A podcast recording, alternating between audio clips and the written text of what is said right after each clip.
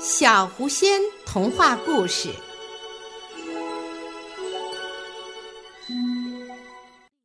好多虫子，比恩，我认为你最好来看看这个。托克呼唤比恩，比恩打着哈欠，伸着懒腰。什么呀？我还在睡觉呢。他小声嘀咕。我不能告诉你，你必须来看看。”波克答道，“地活了。”“什么？”比恩边问边站起来，朝谷仓门口走去。他向外伸着头，“地活了。”他倒吸口气，离近又看了看。不是地，是蝗虫或蟋蟀，有成千上万只。蝗虫，它们从哪儿来的？波克迷惑不解。不知道，我只知道我的早饭时间到了。比恩说。他飞出谷仓，扑向蝗虫群，开始大餐起来。我不吃虫子，波克大声说。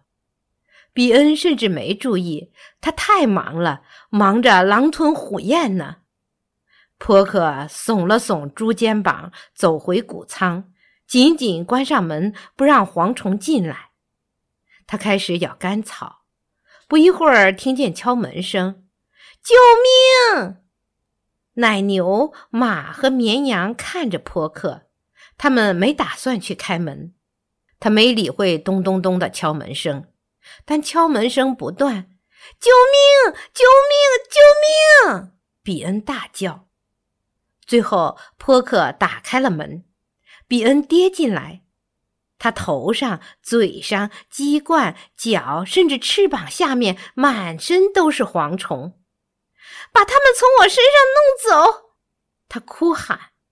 波克砰的把门关上，发出嘘声赶虫子。比恩躺在那里，又圆又肥，他撑得动都动不了了，吃的实在太多了。我们要把那些蝗虫赶走，但是怎么赶？波克想知道。我知道。他想了一会儿，悄悄对比恩说了些话。好主意，他回答。比恩慢慢向上靠近谷仓的鸽子房，他向下望了一眼农场，他很难找到没被蝗虫吃的东西。哇！哇哇！他大声叫着。过了一会儿，一些乌鸦回答：“哇哇哇！”他们看到到处爬着的虫子们，猛扑过去，大摆宴席。很快，其他乌鸦就知道了。谷仓外飞来一群乌鸦，把蝗虫全吃掉了。一个小时后，一只蝗虫也不剩。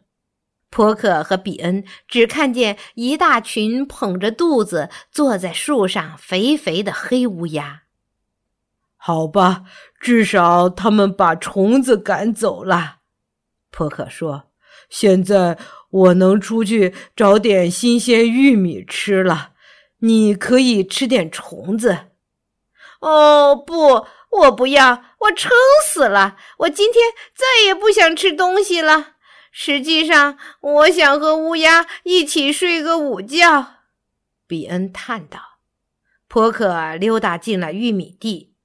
当他嚼着玉米粒时，他看见吃的又肥又圆的乌鸦们和公鸡在熟睡呢。